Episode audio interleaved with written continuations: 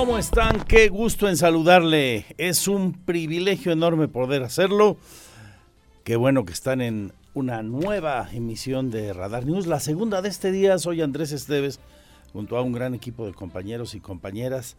La una de la tarde con dos minutos de este viernes, que espero sea espléndido, les vaya súper bien a todas y a todos. Vamos a llevarles la actualidad como les gusta. Ya interactúo en las redes sociales de Radar, las que les recuerdo cada que vamos a la pausa, las de su servidor, mi Twitter, arroba Andrés Esteves MX, fanpage, Magazine TV Querétaro o Andrés Esteves.mx, misma web, con las noticias todo el fin de semana y siempre. La mejor música aquí, en Radar, en Radar TV y todas las noticias en esas redes sociales y en la web de la que les hablo, como siempre. Felicidades a Club Querétaro, a su afición. Hoy está cumpliendo 72 años el fútbol profesional en Querétaro.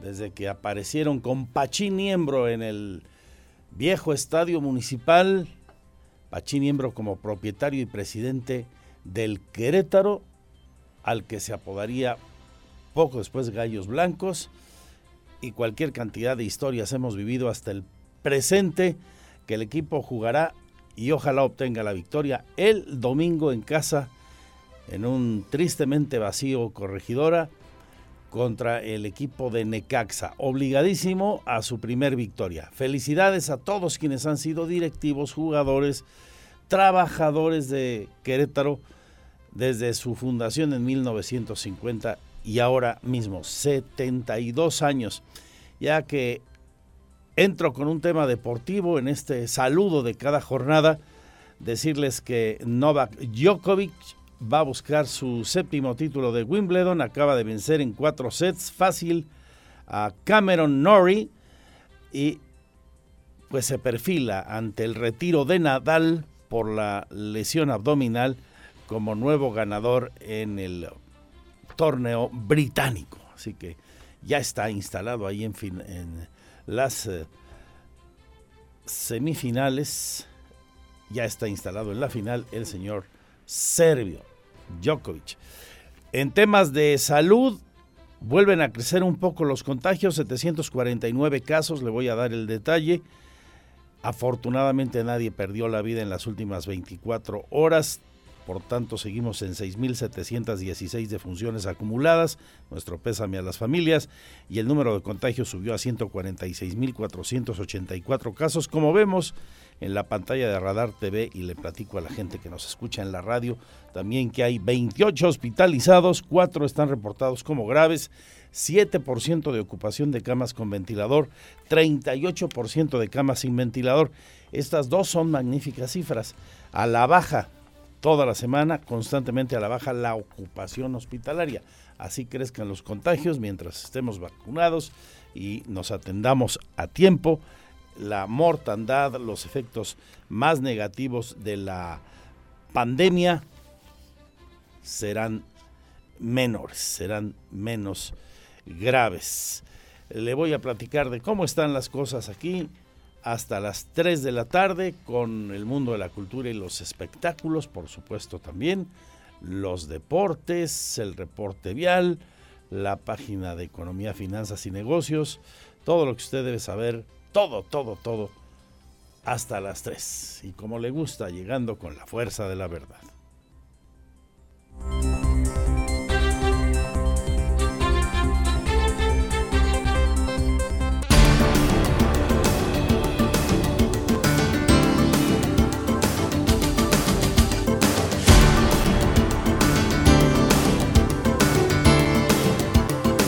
Este día en la mañanera la titular del SAT hizo una aclaración conveniente revelando algo pues que poco se conocía. Doña Raquel Buenrostro, la titular del Servicio de Administración Tributaria, aclara que el organismo no no exigió la constancia de situación fiscal. Explicó que si las empresas, si la empresa tiene el nombre correcto y el código postal de sus empleados, el trámite, el trámite no debe ser obligatorio. A propósito de pues las largas filas que hacen muchas personas para obtener esta constancia en las diferentes oficinas del SAT en el país, como aquí en Querétaro, en la calle de Allende especialmente, o acá en la Plaza Bulevares. Vamos a escuchar a la funcionaria federal. Esto es lo que eh, nos dice doña Raquel Buenrostro. La factura o el timbrado de nómina lo único que tiene que tener es el código postal y el nombre correcto del trabajador.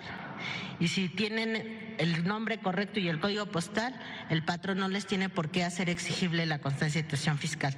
Primero para timbrar la nómina, lo que se dice para emitir la nómina. La otra, una cosa es la materia fiscal y otra cosa es la materia laboral.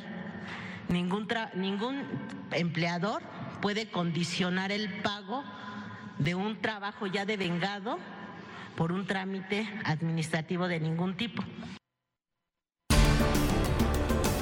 Terror en el municipio zacatecano de Jerez. Leo aquí en nuestro portal, también en Magazine TV Querétaro, en la fanpage.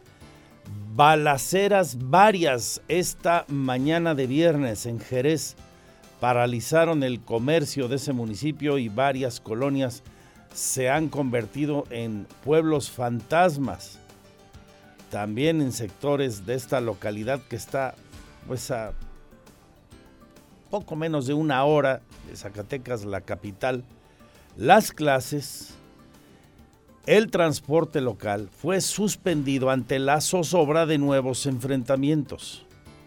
Las primeras refriegas fueron registradas en la colonia Niños Héroes cerca del centro histórico, donde un grupo de hombres armados incendiaron un domicilio con explosivos.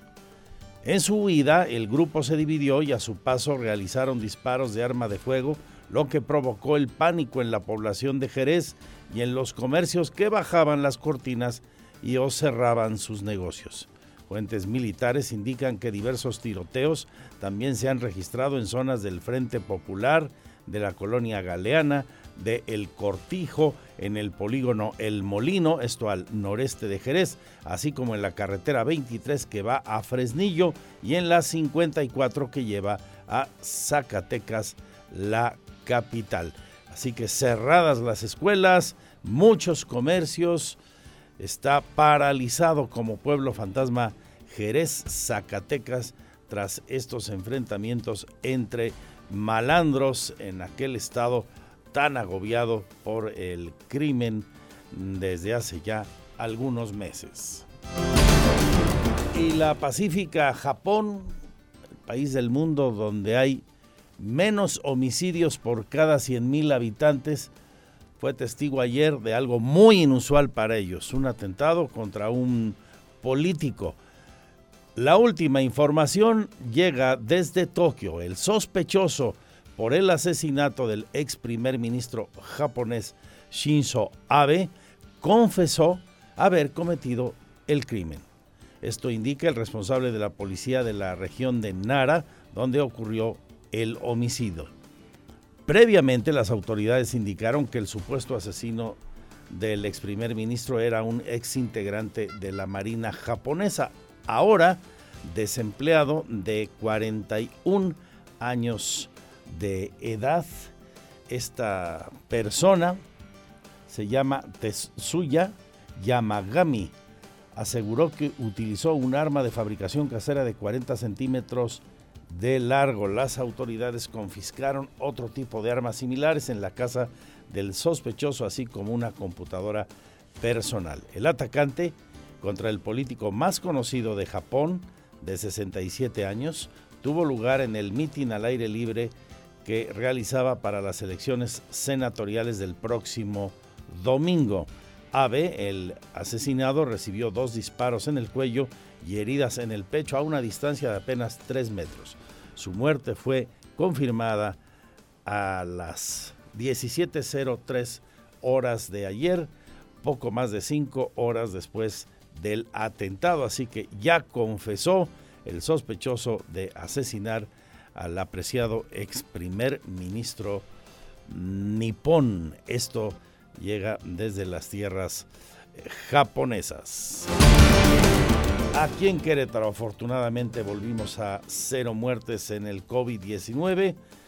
Como le decía hace un momento, sumamos en las últimas 24 horas 749 nuevos contagios de la enfermedad, 425 mujeres y 324 hombres. El acumulado es de 146.484 casos.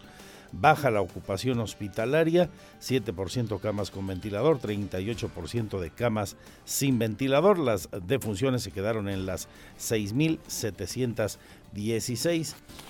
Como siempre, nuestro pésame para todas las eh, familias de las personas que perdieron la vida. Y a propósito del COVID, ya está la fecha se lo publiqué desde hoy hace algunas horas para el inicio del proceso de vacunación para los niños entre los 5 y los 11 años. Entre los 5 y los 11 años. Cheque usted el lugar eh, donde vive, el tipo de registro que hizo y esté al pendiente porque ya comienza el proceso, el arranque de la vacunación con la brigada Correcaminos para estos chicos menores de edad, entre los 5 y los 11. Estoy viendo aquí en el portal. La jornada se realizará del 11 al 15 de julio, de las 8 de la mañana y hasta la 1 de la tarde de todos esos días, en los centros de vacunación que estarán ubicados en el Estadio Corregidora, el Parque Bicentenario y el Centro Expositor. Únicamente se podrá atender, dice la Secretaría de Salud, primeras dosis para estos chicos de 11 o 5 años de edad, entre los 5 y los 11 años. No se atenderá a menores de edad de otros rangos. A los jóvenes de 12 a 17 años, la brigada Correcaminos pide esperar a su convocatoria correspondiente. El tiempo de recuperación de 30 minutos, así que ya saben, es de 5 a 11 años solamente y a partir del día 11 y hasta el 15 de julio. Lugares en el municipio de Querétaro, Estadio Corregidora, Parque Bicentenario y el Centro Expositor, que en rigor pues ya está en el municipio del Marqués. Estos serán los tres centros de vacunación. La Fiscalía General de la República no puede atraer el caso del menor que sufrió quemaduras en una telesecundaria en Querétaro. Explica las razones la doctora Mariela Poncevilla. Ella es la presidenta del Tribunal Superior de Justicia de Querétaro. De que la federación pueda atraer el caso, yo no sé cómo. Esos son temas procesales, temas jurídicos, no solamente de, llevar un caso a, otro, otra competencia. En primer lugar, el Código Nacional de Procedimientos Penales no contempla ningún supuesto en el cual la Federación pueda traer este caso. En segundo lugar, en la Federación no hay justicia especializada para adolescentes. No hay fiscales especializados, no hay jueces especializados o no hay juzgados. Por ley nacional del Sistema Integral de Justicia Penal para Adolescentes, los poderes judiciales locales conocemos de las conductas de adolescentes, incluidas aquellas que son de fuero federal. Las conocemos en lo local porque en la federación no existe. Entonces, eso no es posible. Se va a realizar la cuarta edición de la Expo Internacional de Riego Sustentable. Amalia Espino Chang, quien es la CEO de una de las empresas participantes, da a conocer que será los días del 13 y 14 de julio y además la cuarta edición de la Expo Internacional de Riego Sustentable en el Querétaro Centro de Congresos. Habrá 72 expositores al menos, tres certificaciones y 15 conferencias. Vamos a escuchar la invitación. Por ello, su principal objetivo es la educación y cambiar la manera en que se presentan los servicios de riego, enfocado a la educación de diseño profesional de riegos tecnificado, el buen uso de tecnologías innovadoras, la instalación y el mantenimiento profesional, promoviendo la importancia del agua. La mitad de las 26 presas de Querétaro están vacías. Ha sido un año muy seco. Este, las lluvias llegaron tarde, son pocas las que hemos tenido y el año anterior anduvo por el estilo. Nos da el reporte el secretario de Desarrollo Agropecuario Rosendo Anaya. Esto lo vamos a tener aquí con todo detalle. Ojalá que se incrementen las lluvias en la temporada para la gente del campo. Es súper necesario que llueva y llueva bien cuando corresponde.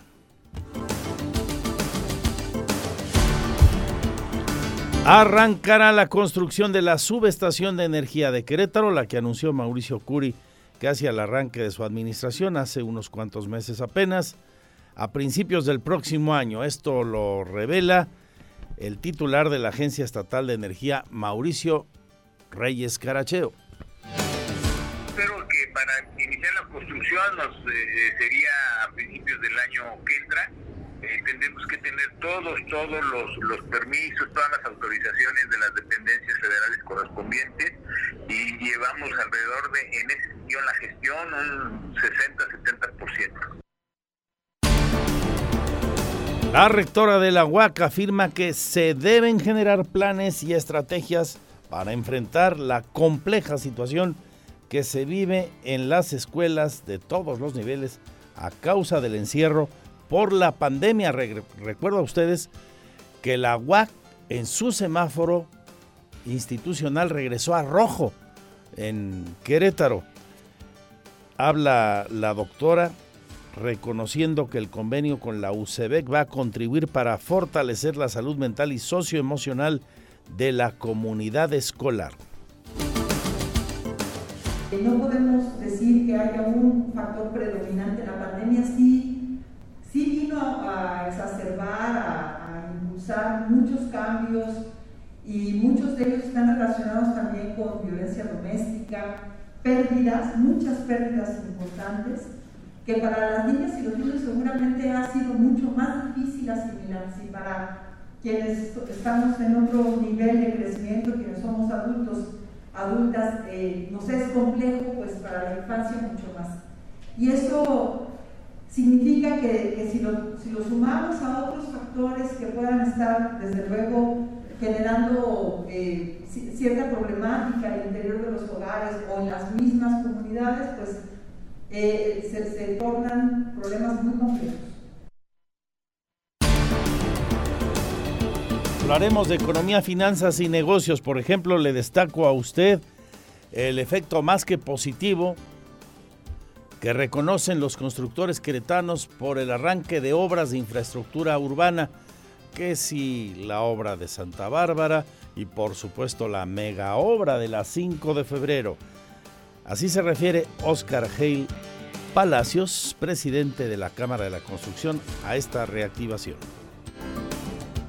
Ahorita te puedo decir en números, la mayoría de las constructoras ahorita en la Cámara tienen trabajo. Teníamos, empezamos con 33% de las, de las afiliados a la Cámara no tenían chamba a principios de año y ahorita ya estamos en un 18%. Vamos empezando ahorita ya el segundo semestre de este año y esperamos que al final de año por lo menos todas las constructoras de la Cámara hayan tenido un solo, un, aunque sea un solo contrato del, de obra pública, independientemente de las obras privadas que pudieron haber agarrado. Más del empresariado ante la quinta ola de contagios ha habido pues ausentismo por razones médicas, explica de la problemática Jorge Camacho, presidente de la Coparmex. Cuando un colaborador dice, oye, tengo COVID, yo no le digo que vaya al Seguro Social, o sea, ¿le crees? Dice, bueno, pues sí, o sea, te creo. Mándame una prueba, o sea, mándame la prueba de COVID y con eso es suficiente. ¿eh? O sea, y muchas empresas están haciendo lo mismo. Dicen, bueno, pues mira, ya me mostraste que traes este, tu, tu prueba de COVID, pues está bien. Pues mira, ahorita están entre 4 y 5 días. Entonces, pues más no estamos respetando eso, ¿no? Lo que pasa es que la gran mayoría no se siente mal, pues, o sea, son síntomas muy ligeros. Entonces la, gente dice, bueno, pues mira, me voy a ir a mi casa, voy a seguir trabajando. Si ya se sienten muy mal, si les decimos, oye, bueno, pues ve a atenderte, ¿no? O sea, ve al Seguro Social, ya ve al médico y bueno, pues si procede una incapacidad, pues ya les dan la incapacidad, ¿no? Más de economía, finanzas y negocios se ingresó una iniciativa para fomentar la actividad vitivinícola del estado de Querétaro, una de las que ha crecido de forma más sostenida en los últimos años y que impulsa a muchas otras áreas del desarrollo económico, como el turismo, por ejemplo, que a su vez es una de las actividades que de forma más transversal beneficia, o sea, llega a más personas. Qué bueno, vamos a escuchar eh, sobre este asunto. La actividad vitivinícola y el turismo enológico generan una derrama económica anual de más de 4 mil millones de pesos al Estado. Hay más de un millón de visitantes de turismo enológico, lo cual es de alto impacto. Nos habla de la iniciativa el encargado de ingresarla, Armando Sinesio Leiva. Querétaro es un productor muy importante, eh, es el primer eh, productor de vinos espumosos de, México. Eh, también en el tema turístico, es el estado que más turistas recibe relacionados con el, con el, con el sector vitivinícola y eso te deja una derrama económica muy importante en el estado. y al ver esto, este crecimiento del país y al ver el papel que empezaba a jugar Querétaro de relevancia en México, eh, nos adelantamos un poco para estructurar toda esta estrategia que pretende que este sector crezca de manera muy importante. tendré historias de nuestra sociedad, como siempre, temas urbanos, por ejemplo, la de una persona trans que fue presuntamente despedida del Consejo de Ciencia y Tecnología aquí en Querétaro por una posible acción homofóbica. Vamos a platicar con él. Cultura y espectáculos con Oli Lara. Muy interesante, muy rica la agenda para este fin de semana, como siempre. La platicará Oli. Los deportes con Víctor Monroy, 72 años de Querétaro en el fútbol profesional. De nuevo, felicidades a todos los aficionados, fieles seguidores de todos nuestros equipos. Igual los gallos, que fueron el primero, que el primer equipo ascendido atletas campesinos y otros que llegaron a tener sus aficionados, estudiantes de Querétaro, de los de Alba eh, Bartola, que fue un equipo con mucho arraigo en su momento, que le compitió fuerte a Gallos, luego Gallos se convirtió en atletas industriales, Estudiantes se convirtió en atletas campesinos en los finales de los 70 y este Campesinos sería el primero en llevarnos a la división de honor del balompié mexicano. Luego tuvimos a Cobras de Querétaro también en primera división. Hubo varios Querétaros de distintos dueños. Eh, en fin, muchos años de fútbol con sus más y sus menos, menos que más, eso sí, y que este domingo juegan en el Corregidora contra Necaxa. Suerte a los nuestros. Urgen las victorias para el equipo del tanque Mauro Gerk. Hoy arranca el fútbol femenil con incorporaciones bomba como Jennifer Hermoso, el fichaje de la temporada, la incorporación del VAR en la liguilla de la Liga Femenil, el aumento de dos a cuatro extranjeras eh, por eh, equipo, en fin, que hay cosas atractivas. Suerte al equipo femenil de Gallos Blancos para este nuevo torneo. Llegaron refuerzos de España, esta chica Jennifer, eh, de Estados Unidos. Se armaron fuerte, sobre todo Pachuca, que le quiere pelear a Tigre Rayadas, Chivas y América, que son los equipos eh, femeniles más eh, fuertes de nuestra primera división, de nuestra liga femenil.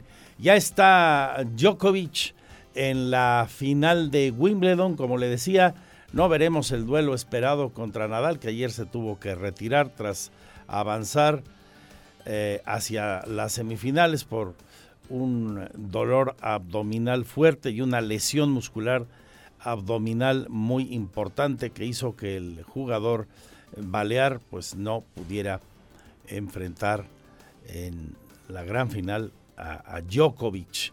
Así que la final, Djokovic contra Nick Kyrgios este domingo. Bueno, lo mejor que usted siga con nosotros hasta las 3, por favor. Así que bienvenidos, bienvenida. Soy Andrés Esteves, junto a un gran grupo de compañeros y compañeras. Le agradecemos su atención y también el equipo de colaboradores. Hoy, Poncho Rodríguez con ustedes y nosotros, y mucho más. Gracias. El clima, el pronóstico del tiempo, temperatura y las recomendaciones antes de salir de casa. El clima en Radar News. Puede llover, hay una alta probabilidad de que esto ocurra el fin de semana, así que prevenidos. Señor Payán, cuéntanos lo que te dicen a propósito del informe del meteorológico en protección civil del municipio de Querétaro. Buenas tardes, amigo.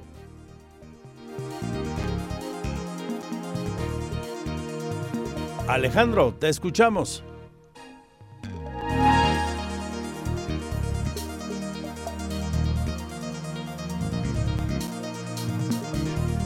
A ver si ahí está Alejandro Payán, por favor. Bueno, pues no está Alejandro Payán, pero sí tengo lo que nos pronostica Francisco Ramírez Santana, el director de la Unidad Municipal de Protección Civil.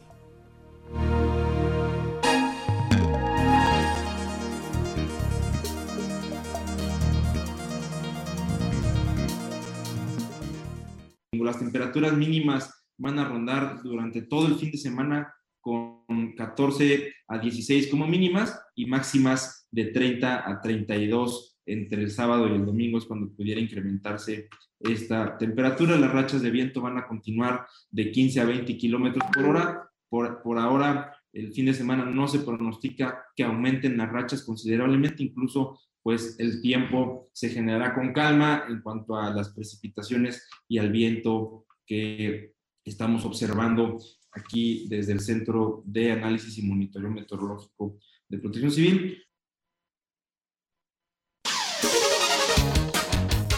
Lluvias, lluvias en la zona metropolitana, 60% de probabilidad de lluvias, 60%, ligeras eso sí, ligeras con intensidad no mayor a los 10 o 15 milímetros.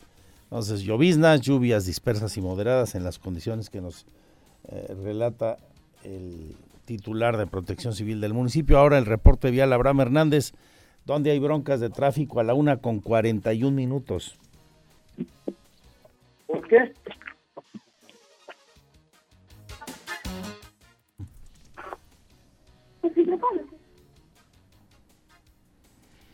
Bueno, pues no hay enlaces. Vamos a una pausa. Regreso con ustedes. Esto es Radar News, la segunda emisión.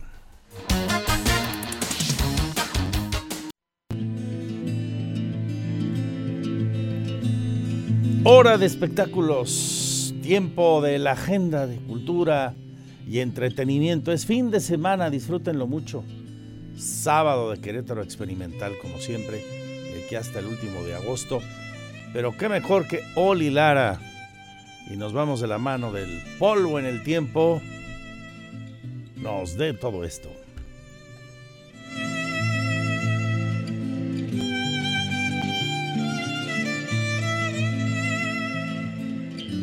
Gracias por continuar con nosotros. Han pasado ya 13 años de la fundación aquí en Querétaro, de la Escuela Bancaria y Comercial, y cada, cada año se han fortalecido en su oferta académica, en eh, la respuesta también en su matrícula.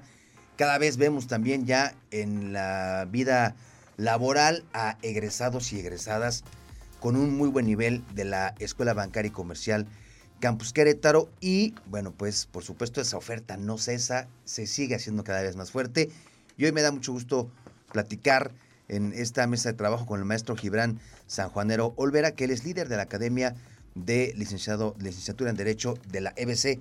Eh, maestro Gibran, ¿qué tal? Buenas tardes. Muy buenas tardes, ¿cómo estás? Un placer. Oiga, maestro, pues la EBC sigue eh, siendo punta de lanza y bueno, pues hoy el eh, derecho también se ha convertido en uno de sus pilares importantes para la oferta académica en Querétaro, ¿no? Es correcto, Vic. Mira, y mucho de lo importante, y bueno, aprovechando también, saludando a tu audiencia, eh, mucho de lo importante que se hace es empezar a preguntarse qué tanta calidad o qué tanto estoy dispuesto a poder atraer o a poder invertir para una excelencia de calidad. Y bueno, en este punto, como bien ya lo conoces, la bancaria se ha apostado a la excelencia académica, ¿no? Ya 93 años es la principal escuela privada de México. El gran beneficio que le ha dado es que, bueno, no se apega como las demás escuelas, sino tenemos un decreto presidencial en el cual podemos modificar muy rápidamente el programa. Y bueno, en estas evoluciones, ¿no? De carreras que si bien es cierto son de negocios, pues le apostaron mucho a derecho. ¿Por qué a derecho? Mira, derecho aperturamos hace cuatro años la carrera. Y ahorita afortunadamente ya salió nuestra primera generación. Y existía mucho la inquietud, ¿no? La inquietud de, bueno, y derecho, pero es nuevo, y será, ¿será que será cierto y será adecuado si es que ustedes son de negocios?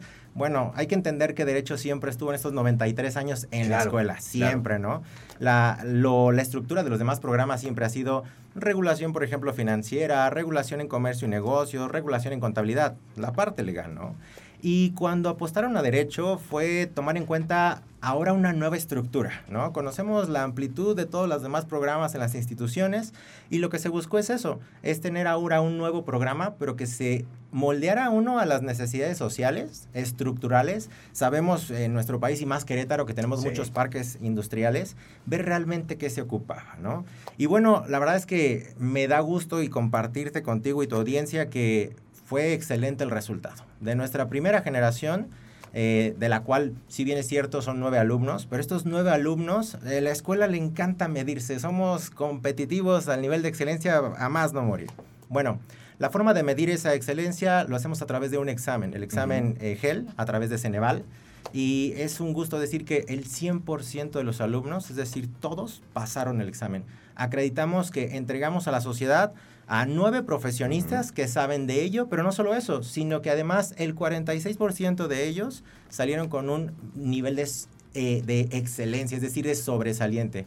Por ahí alguna alumna, perdón, y nada más para quitarlo, alguna alumna se me quedó a, a siete puntitos para tener medalla EGEL, lo cual la verdad créeme que era, era, es muy reñido, ¿no? Todas las Sí, escuelas claro, siempre claro. estamos midiendo con ello, pero al final el resultado ahí está, es decir, la excelencia también en derecho queda. Ahí les va otra, otra muestra de la capacidad de esta primera generación.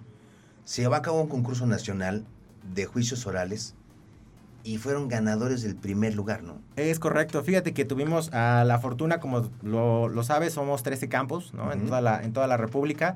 Y bueno, justamente al picar y que estamos muy competitivos y que derecho, bueno, también teníamos que ponerlo al nivel de las demás este, carreras, se hizo, se convocó a, a universidades y de igual forma de forma interna. Y Campus Querétaro, Campus Querétaro fue el primer lugar Muy ah, ah, justamente en este concurso que se hizo interno, en la parte donde se dio un caso en específico. Este caso fue un caso real, de, mm, fue en el 2012, un caso que llevó la Corte de Hecho Interamericana y que los muchachos de forma bien, con toda la estructura que han tenido, eh, porque ahora recuerda, el derecho se ha llevado a la oralidad, ¿no? Entonces tenemos que ser muy orales, ¿no? Sí. Entonces, este caso era una controversia internacional con un poco de un contrato comercial y algo de responsabilidad civil. Y bueno, eh, fueron aproximadamente 36 participantes como equipos, de los cuales Campus Querétaro quedó como ganador. ¿Qué otras opciones académicas ofrece la EBC? Este, Con gusto, con gusto. Mira, pues tenemos justamente la carrera que además también es un, es un éxito, ¿no? Lo que es la licenciatura en Comercio y Negocios.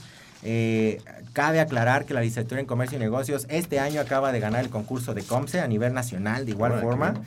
Eh, está la parte de administración, la licenciatura en Administración de Negocios, eh, Comunicación y Entretenimiento, la licenciatura de Administración, Negocios de Turismo y Hospitalidad, la licenciatura en Contaduría Pública, la licenciatura en Finanzas y Banca y la licenciatura en Mercadotecnia. Como te lo digo, y, y bueno, ya lo, lo, lo sabes, mi estimado Vic, somos buenos en negocios, somos buenos haciendo negocios. Ya llevamos 93 años haciendo negocios, tenemos muy buena relación con las partes tanto empresarial, pero ese es un buen punto y aprovecho solo para cerrar en este, en este esquema de derecho. No es derecho corporativo, no es exclusivo a ello. Somos muy buenos haciendo negocios, sí, pero tenemos ya ahorita de los egresados, algunos trabajando justamente en tribunales, algunos trabajando en la parte política, algunos en administración pública y otros claramente porque aprendieron de la parte de, de emprendedurismo, pues ahora ya están propiamente en sus propios despachos. Pues si están ante esta decisión, de estas decisiones que cambian vidas, acérquense a la EBC. Elijan la EBC porque estos eh, más de 90 años en nuestro país formando eh, egresados, eh, profesionales, profesionistas de primer nivel que se han expandido en todos los ámbitos, pues es una gran oportunidad para conocer y acercarse más a la EBC Campus Querétaro. ¿Cómo nos pueden contactar, maestro? Con gusto, mi estimado Vic. Y antes, si me lo permites dar el, el número, yo doy el mejor consejo. Bueno, me gusta mucho porque además tenemos hijos y lo importante siempre es eso, que vean lo real. Es comparen los programas, comparen los resultados. Claro. Y a través de la comparación de programas y resultados, tomen la mejor decisión. Eh, y con gusto, mira, te paso el teléfono. El, teléfono es 4426 05 35 36. Lo repito nuevamente, Va. si me lo permites. 4426 cinco- eh, 26 05 35 36. Ese número lo pueden utilizar para poner contacto con WhatsApp. Ahora es más rápido Claro. los medios eh, eh, digitales. Muy y con todo el gusto. Muy bien. Maestro eh, Gibran Sanjuanero Olvera, líder de Academia de la Licenciatura en Derecho, gracias por compartirnos esta información. Y bueno, pues ya lo saben, la Escuela Bancaria y Comercial Campus Querétaro, desde el 2009, pues cumple ya 13 años eh, y que oferta ocho licenciaturas, todas enfocadas en su mayoría al área de negocios y el emprendimiento. Gracias. Mi estimado Vic, gracias a ti, gracias a tu audiencia. Buena tarde. Continuamos.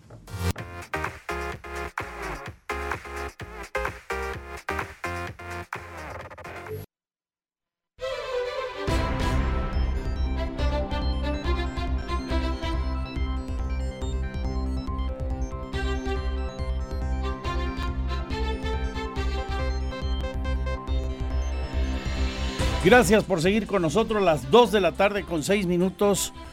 Don Alfonso Rodríguez y su comentario semanal. Poncho, ¿cómo estás? amigo? Andrés, querido, ¿cómo estás, mano? Bien, bendito Dios. Hoy ya las obras empezaron a caminar, ¿eh? Hay tráfico, hay tráfico, Sí, mucho ya tráfico. lo comentaba hace un ratito. Sí, sí. Pero bueno, El reporte de Bernardo Quintana, Paseo de la República. Paseo de la República, especialmente. El, el entronque. Sí. Sí.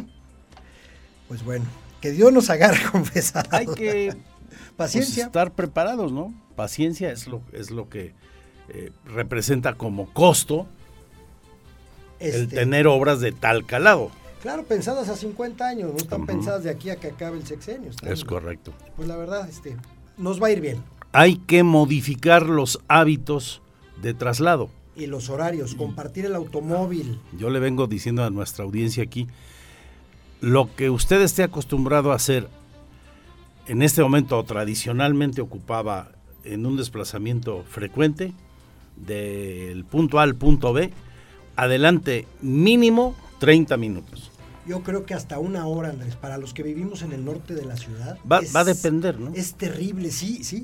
30 ¿De dónde minutos, estés? Mínimo 30 Mínimo minutos. 30 minutos. Pero si usted vive en el norte, efectivamente, Jurica, Juriquilla, Sí, Santa Rosa. Santa este, Rosa, ni se diga. eh, Boulevard de la Luz, todo este Cerro del Tamor, todo eso, hijo, man. Sí, una hora, agréguele a lo que usted estaba acostumbrado a utilizar. Me calé yendo a juzgados, me calé yendo a juzgados y desde, desde Antea, que es por donde tengo yo, eh, Avenida Antea, que es donde está la oficina de un servidor, Ajá.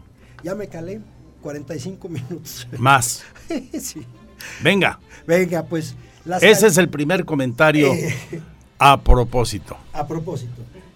Las, la primera, bueno, pasado el primer comentario, pues las calificadoras Andrés Standard Poor's acaba de elevar la eh, calificación crediticia de deuda soberana de México, lo cual el presidente de la República festina porque sí, sí es bueno que las calificadoras aumenten el, el grado de inversión en México.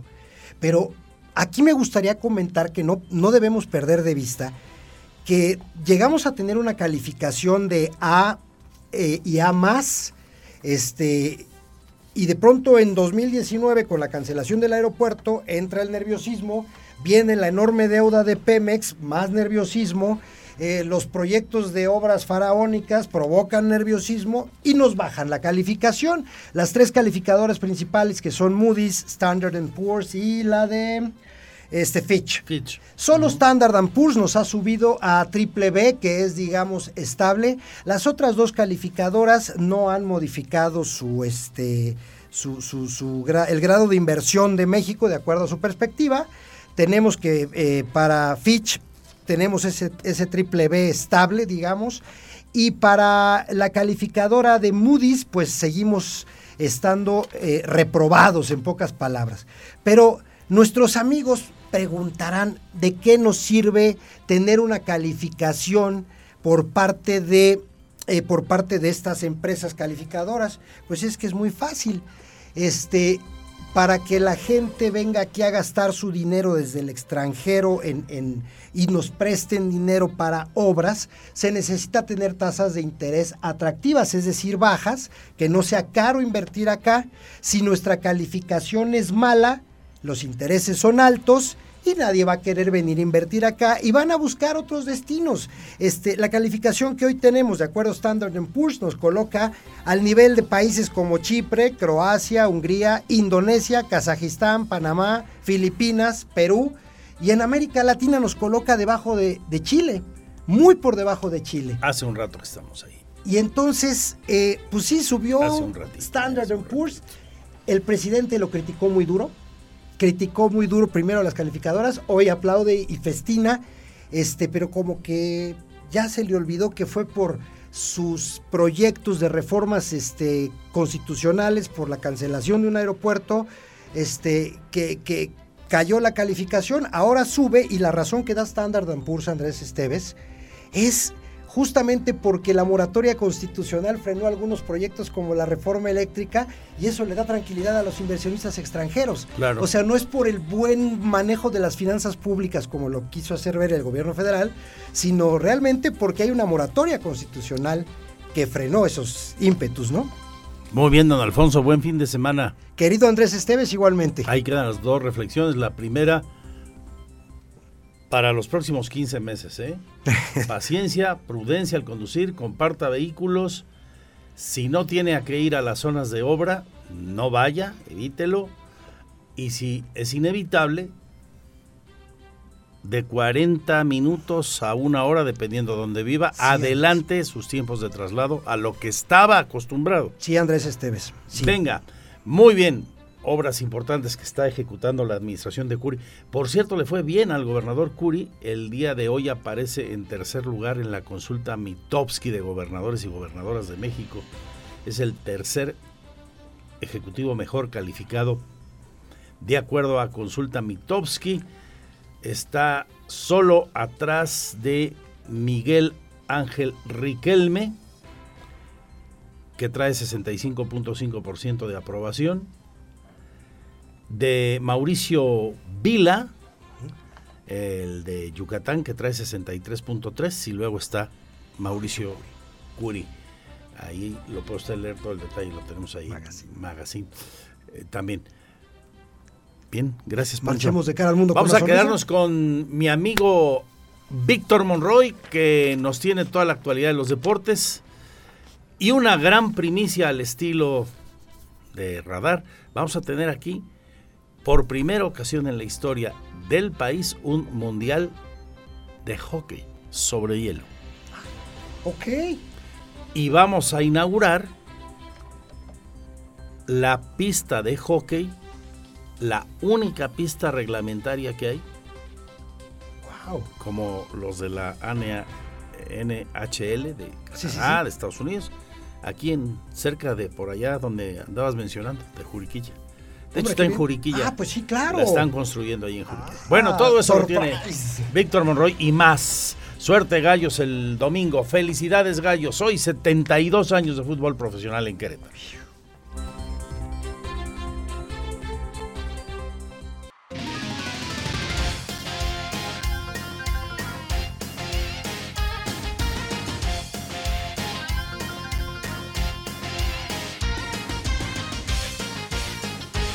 Dos de la tarde con 13 minutos. ¿Qué tal? ¿Cómo les va? Bienvenidos a la información de los deportes el día de hoy. Pues sí, primicia. Si a usted le gusta el hockey sobre hielo, pero evidentemente pues hay que verlo por televisión, bueno, pues ahí le va una gran noticia. Del 22 al 30 de julio, Querétaro va a ser sede del International Ice Hockey Federation, Campeonato Mundial Sub-20 de Hockey sobre Hielo, en el cual van a participar selecciones representativas de México, de Bosnia, eh, de Israel, China, Kirguistán, Australia, Turquía y Sudáfrica. Este mundial se va a llevar a cabo en una nueva pista de hockey construida en Juriquilla, la cual es eh, la única en el país que cuenta con las medidas regla- reglamentarias de la National Hockey League, la NHL. Y bueno, pues se va a llevar a cabo la próxima semana eh, una presentación de este evento que tendrá como fecha de arranque el próximo 22 de julio. 22 de julio. Y bueno, pues eh, México también entrará en acción justo ese día, el día 23 de, de julio, que si no me equivoco es sábado, sábado 22 de julio, cuando se lleve eh, la presentación de nuestro país, de México, en este Campeonato Mundial Sub-20 de hockey sobre hielo. Después México va a participar el día 23, el día 25 va también tener, eh, a tener participación y las finales, digamos ya las, las eh, eliminatorias ya finales, estarán comenzando a partir del eh, día 27 de julio. Para que usted esté al pendiente de este gran evento, este Campeonato Mundial Sub-20. ¿Por qué es importante? Porque uno, México de entrada no es un país que cuente con la infraestructura para tener una liga eh, como la NHL, ¿no? Pero finalmente se logra crear esta infraestructura. Y Querétaro, que tiene todo. Estamos en un punto nodal en el centro del país. Cuenta con toda la infraestructura eh, de carreteras, de, eh, de hotelería. Este, vamos, tiene todos los recursos. Por eso es que pues elige a Querétaro como sede de este Campeonato Mundial Sub-20 de hockey sobre hielo. Ya le estaremos dando más detalles de este evento que se estará presentando la próxima semana, pero del cual usted ya tiene cuenta en primicia a través de los micrófonos de eh, Radar News. Oiga, este fin de semana, mucha agenda. Considérelo, anótele, anótele. Por lo pronto, próximo domingo, 8 de la mañana, Gran Premio de Austria. El mexicano Checo Pérez, que hoy tuvo unas complicadas este, pruebas libres. En la segunda terminó en la cuarta posición. Sin embargo, por eh, una investigación que le abrió la Federación Internacional de Automovilismo, bueno, pues no tiene todavía ese lugar. ¿Qué pasó? Superó el límite de la pista. Vamos, pisó una rayita blanca y pues por eso la FIA le abrió esta investigación al mexicano Checo Pérez, que pues sin embargo mañana habrá sprint. ¿Qué es el sprint? Es una mini carrera que no se hace en todas las fechas, se hace solamente en algunas y este Gran Premio de Austria, la casa de Red Bull, pues va a ser la oportunidad para sumar más puntos y bueno, vamos a ver si Checo Pérez mañana logra también colocarse dentro de los primeros lugares y el domingo 8 de la mañana, tiempo del centro de México, será la carrera de este gran premio, la décimo primera del calendario. También el día de hoy estará arrancando la Liga MX, que tiene tres duelos interesantes tan solo para este día viernes, que estará comenzando la jornada a las 19 horas con Mazatlán en contra de los Tigres. A las 9.05 Puebla en contra de Santos. A las 9.05 también de hoy. Tijuana en contra de Bravos de Juárez. Para mañana a las 7. Duelo de felinos. León en contra de Pumas. Y aquí abro un pequeño paréntesis. Parece o va en eh, buenas negociaciones el, eh, la posible llegada de Dani Alves al conjunto de los Pumas, al eh, equipo del Pedregal. ¿Qué, ¿Qué falta? Dani Alves ya dijo que sí. La directiva y él ya se pusieron de acuerdo en el tema de la lana. ¿Qué quiere Dani Alves? Estar en Qatar. Pero para estar en Qatar tiene que estar en muy buenas eh, condiciones, en un muy buen nivel, en una liga competitiva. Y entonces le va a preguntar a Tite, el entrenador de la Verde Amarela, si le da chance de jugar en México, garantizando de alguna manera pues, su, su lugar para Qatar. Y si Tita dice sin problema, entonces este fin de semana se estará cerrando ya la negociación con Dani Alves. Bueno, cierro el paréntesis para la afición de los Pumas. Mañana también las Chivas en contra del Atlético de San Luis, Cruz Azul en contra de Pachuca y Monterrey ante las Águilas del América que van por sus primeros tres puntos. El domingo, dos partidos. Toluca en contra de los rojinegros del Atlas al mediodía y a las 5 de la tarde, Querétaro en contra de los rayos del Necaxa. Y les recuerdo, minutos antes de las 5 de la tarde, a través de esta frecuencia del 107.5, la transmisión del partido en directo desde el eh, Estadio Corregidora entre Querétaro y los rayos del Necaxa. Suerte a los gallos, mucho éxito este fin de semana, que esperemos puedan conseguir sus primeros tres puntos de la campaña y usted podrá escucharlo a través de Radar 107.5. Hoy vamos a platicar a las 3 de la tarde en Radar Sports, Roberto Sosa Calderón y un servidor, de por supuesto el aniversario este, de Gallos Blancos, vamos a platicar también del fracaso tototote de la selección femenil de fútbol, la final de Wimbledon, Nick Kyrgios y el señor eh, Novak Djokovic, en fin, hay mucho, mucho de qué platicar. Lina, a las 3, ya lo sabes bien puestos para escuchar Radar Sports. Gracias, buenas tardes. Porque siempre estamos cerca de ti. Síguenos en nuestras redes sociales. En Facebook, Radar News Querétaro. En Instagram, arroba Radar News 1075 FM. En Twitter, arroba Radar News 1075. Radar. Afortunadamente regresamos a la cifra de cero fallecimientos a causa del COVID en las últimas 24 horas. Los contagios siguen siendo importantes, 749 para el mismo periodo.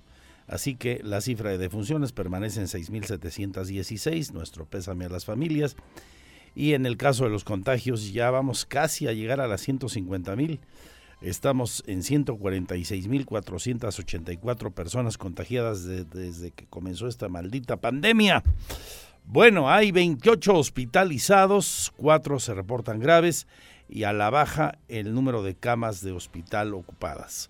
38% sin ventilador, 7% con ventilador. Y a propósito de esta quinta ola de contagios, el sector productivo dice, y me consta ha sido tolerante, eh, flexible con todos los eh, trabajadores, empleados y hasta socios, ¿no? Que llegan a caer en el COVID sin tanto trámite, pues a cuidarse. Habla el presidente de Coparmex contigo, Iván González. El líder de la Confederación Patronal de la República Mexicana señaló que la plataforma del IMSS Permiso COVID 4.0 agilizará los permisos laborales. Sin embargo, detalló que los empresarios queretanos han sido responsables y solidarios con los trabajadores en esta quinta ola, al detallar que antes del permiso COVID 4.0 se otorgaba la incapacidad laboral a los trabajadores únicamente con la prueba y se paga al 100% del salario en su momento sin la necesidad de acudir a tramitar la incapacidad al IMSS. Cuando un colaborador dice, oye, tengo COVID, yo no le digo que vaya al Seguro Social, o sea, ¿le crees? Dice, bueno, pues sí, o sea, te creo. Mándame una prueba o sea, mándame la prueba de COVID y con eso es suficiente. ¿eh? O sea, y muchas empresas están haciendo lo mismo. Dicen, bueno, pues mira, ya me mostraste que traes este, tu, prueba de COVID. está bien. Pues mira, ahorita están entre 4 y 5 días. Entonces, pues más no estamos respetando eso, ¿no? Lo que pasa es que la gran mayoría no se siente mal, pues, o sea, son síntomas muy ligeros. Entonces, la, la gente dice, bueno, pues mira, me voy a ir a mi casa, voy a seguir trabajando. Si ya se sienten muy mal, si les decimos, oye, bueno, pues ve a atenderte, ¿no? O sea, ve al Seguro Social, ve al médico y bueno, pues si procede a una incapacidad, pues ya les dan la incapacidad, ¿no? Incluso el líder de los patrones en el estado señaló que cuando los trabajadores manifiestan síntomas, se les pide trabajar desde casa y en caso de complicar la salud, se les pide acudir al médico y realizarse la prueba. Para Grupo Radar, Iván González.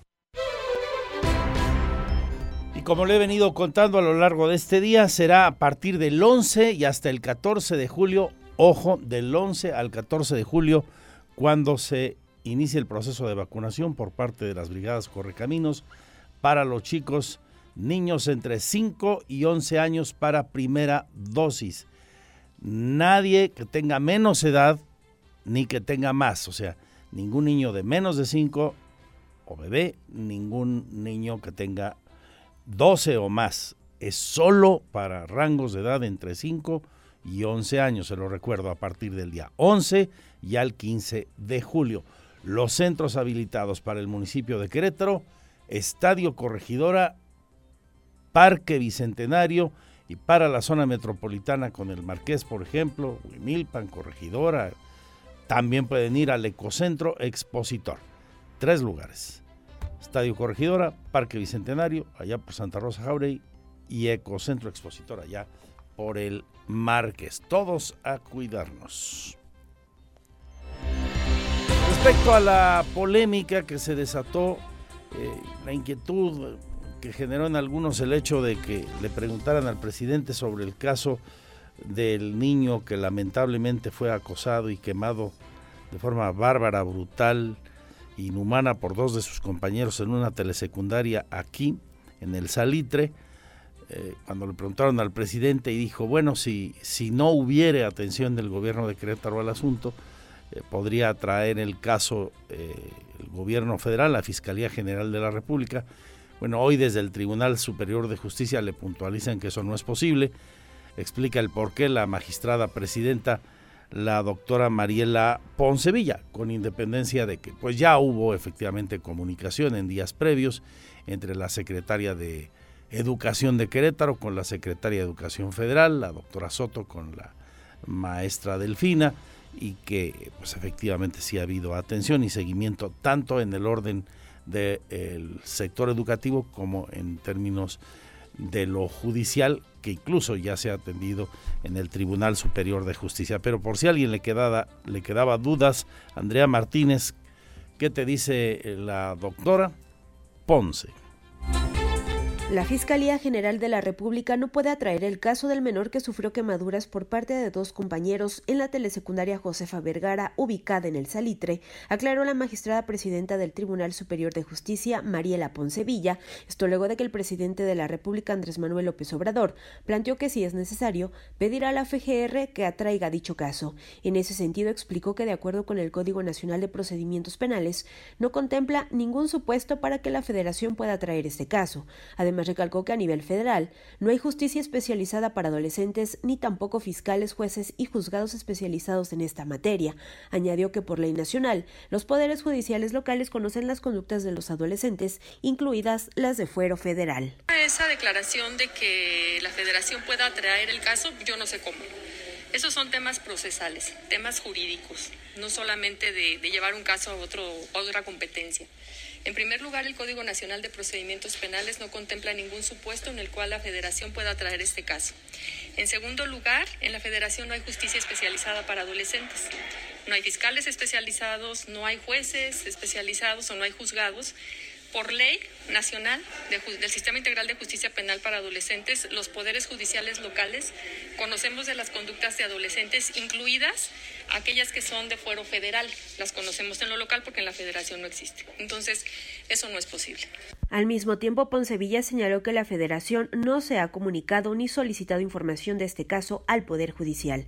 También la titular del Poder Judicial dio a conocer que si se acreditara que los dos menores vinculados a proceso por este caso no cumplen las medidas cautelares que les impuso el juez, la Fiscalía General del Estado podría solicitar otras medidas más drásticas. Recalcó que hasta el momento la autoridad supervisora no ha reportado que los dos menores hayan incumplido las medidas cautelares. Para Grupo Radar, Andrea Martínez.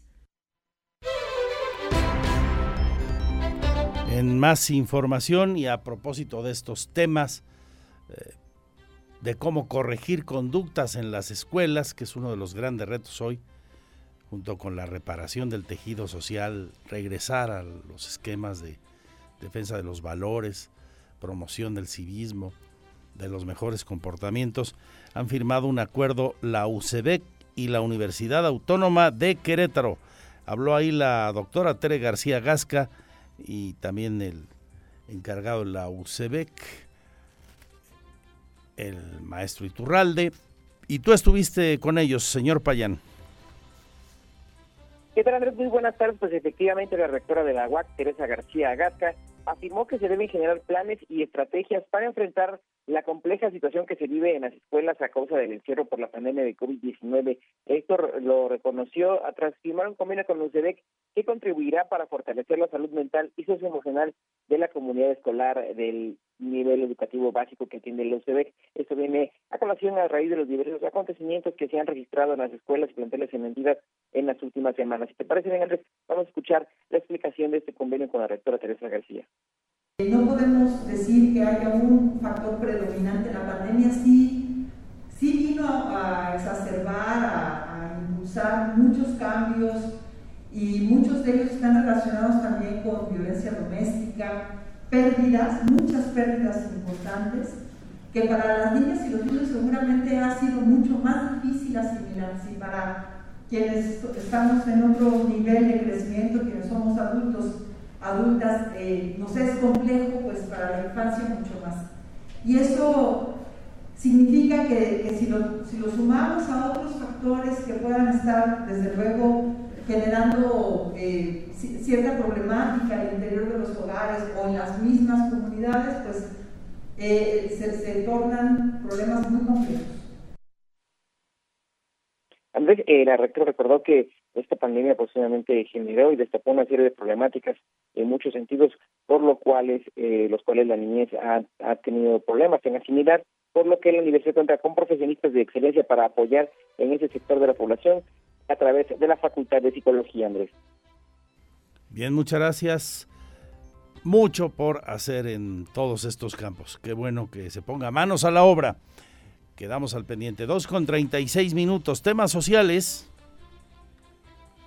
Recibimos la queja de quien dice haber sido despedido del Consejo de Ciencia y Tecnología, despedida por su condición de género. Diego Hernández tiene la historia. Luna Barro, que es un hombre trans, fue despedido del Consejo de Ciencia y Tecnología del Estado de Querétaro por posible homofobia a su persona. Comentó que no tenía intención de interponer una denuncia. Finalmente lo hizo por la razón de despido injustificado, ya que en una reunión sí hubo comentarios homofóbicos en su presencia. Eh, yo no quería dejar de, trabajar y pues eh, les había dicho que de hecho pues no tenía intenciones de mandarlos. Sin embargo, pues este pues decidí demandar porque precisamente por, por las reacciones que obtuve, ¿no? eh, las resistencias, eh, bueno, yo eh, al principio intenté tener una reunión personal con el, con la dirección, con su secretario, y, y en esa misma reunión escuché eh, pues comentarios homofóbicos, misóginos, rechazo de boca del mismo. Asimismo, interpuso una queja ante la Defensoría de Derechos Humanos del Estado de Querétaro, ya que considera que sí hubo una vulneración a sus derechos mientras laboraba. Navarro coordinaba el programa de ciencia y tecnología para niños. Sin embargo, con el cambio de la administración en noviembre pasado, empezó cierta obstaculización de sus labores. Despidieron a la mayoría del personal con el que él trabajaba y tuvo que dedicarse a funciones de comunicación en la dependencia y sentía cómo se le iba relegando en sus funciones. Finalmente, por la queja que interpuso ante la Defensoría por ciertos actos de homofobia, se le solicitó su plaza por el escrito que metió. Por ello interpuso una demanda por despido injustificado, a lo que espera que esto se resuelva a su favor. Para Grupo Radar, Diego Hernández. Ahí la denuncia, daremos seguimiento y escucharemos, claro, siempre todos los puntos de vista. Vamos a una pausa, 2.38. Buenas noticias para una escuela que está apoyando desde el Congreso Beatriz Marmolejo, la escuela primaria Rogelio Garfias Ruiz que lleva el nombre del querido amigo y bien recordado fundador del periódico Noticias, Rogelio, el buen Roger. Bueno, pues eh, están reparando la escuela y apoya este trabajo a partir de hoy el fideicomiso Cronos, este que encabeza Alejandro González Valle, el fideicomiso promotor de proyectos económicos y de bienestar social se trata de rehabilitar la escuela y ampliarla a 18 salones con una cancha de usos múltiples, plaza cívica y espacios administrativos, informa la diputada Marmolejo Rojas, Betty Marmolejo. Vuelvo con mucho más, gracias por su confianza. Ya son las 2.39 de esta tarde, maneje con cuidado y recuerde, hay probabilidad de lluvias de dispersas a moderadas durante el fin de semana. Hay 60% de probabilidad de lluvias para estos días.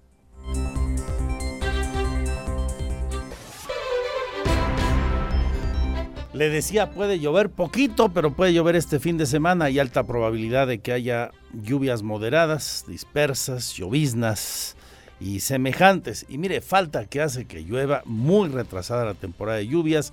Este año, el anterior semejante. Las presas del estado vacías, la mitad de las 26, señala Rosendo Anaya, el titular de la Secretaría de Desarrollo Agropecuario.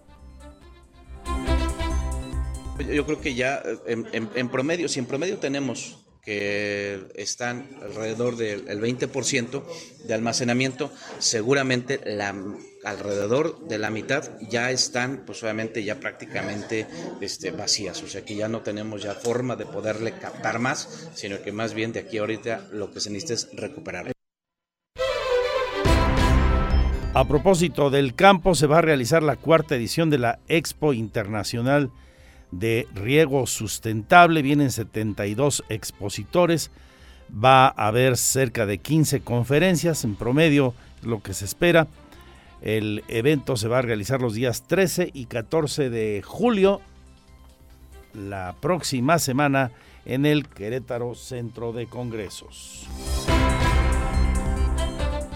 Ya tiene fecha el arranque de la obra para la nueva subestación de energía en Querétaro. Habla el titular de la Agencia Estatal de Energía, Mauricio Reyes, con Andrea Martínez. A principios del 2023 arrancará la construcción de la nueva subestación proveedora de energía eléctrica en el estado de Querétaro, informó el titular de la Agencia Estatal de Energía, Mauricio Reyes Caracheo. En ese sentido, precisó que actualmente se tiene un avance del 70% en la gestión de todos los permisos y autorizaciones que se requieren por parte de las dependencias federales para poder arrancar la ejecución de este proyecto en la zona del Aeropuerto Internacional de Querétaro. La construcción eh, sería a principios del año que entra todos, todos los, los permisos, todas las autorizaciones de las dependencias federales correspondientes y llevamos alrededor de, en ese sentido, la gestión, un 60-70%. Reyes Caracheo explicó que el monto de inversión que se destinará para esta subestación dependerá de la solicitud de infraestructura que haga el Centro Nacional de Control de Energía. Hay que recordar que el objetivo de la nueva subestación proveedora de energía eléctrica en el Estado es hacer frente a la demanda de energía en la entidad primordialmente para la industria. Para concluir la construcción de la subestación se proyecta un año y medio y hasta dos años, pero con ello se garantizaría el abasto de energía eléctrica durante todo este sexenio. Para Grupo Radar, Andrea Martínez. Gracias por su confianza. Quedamos muy al pendiente de nuestras redes sociales todo el fin de semana en el portal andresesteves.mx, la fanpage Magazine TV Querétaro, el Twitter arroba andresestevesmx, mientras disfrutamos la buena música de Radar. Hoy muchas noticias, ahora con Radar Sports, Víctor y Roberto, a las 8 Diana González, Azucena a las 10. Dios mediante, aquí estaremos a la una del próximo lunes. Muy pendientes de lo que pueda pasar el fin de semana, el caso de la chica Vanessa, esta historia de una valiente, una guerrera mujer de Querétaro que tuvo la mala fortuna hace un poco más de cuatro años de ir al Seguro Social aquí, a que le retiraran el DIU y salió eh, muy lastimada, le han amputado sus dos piernas, perdió un ovario, el, el útero, en fin, y, le quieren hacer una reparación del daño que vale menos de lo que una sola prótesis puede costar. Eh, como si eso pudiera resolver el problema, pero aparte de la falta de calidad, eh, pues también de calidez y de sensibilidad. El asunto puede ir a la Corte Interamericana. ¿eh? Están buscando llevarlo hasta allá para que no se le pase al IMSS el tema. Arranca la Liga Femenil, Gallos juega el domingo, festeja hoy 72 años, le traje la primicia con Víctor del primer campeonato del mundo de hockey sobre hielo en Querétaro, una pista que se va a inaugurar este mes en Juriquilla. Vienen grandes elecciones a este torneo, será muy atractivo, un evento muy poco visto en el país, nunca visto en Querétaro, un campeonato mundial de hockey sobre hielo muy espectacular y con chavos menores de 20 años, me parece con un valor agregado interesante. Todo esto lo tienen ellos y yo, junto a mis compañeras y compañeros aquí en el Corporativo Blanco y ahí donde se encuentra todo el equipo, deseándoles lo mejor. Salud y suerte. Adiós, adiós.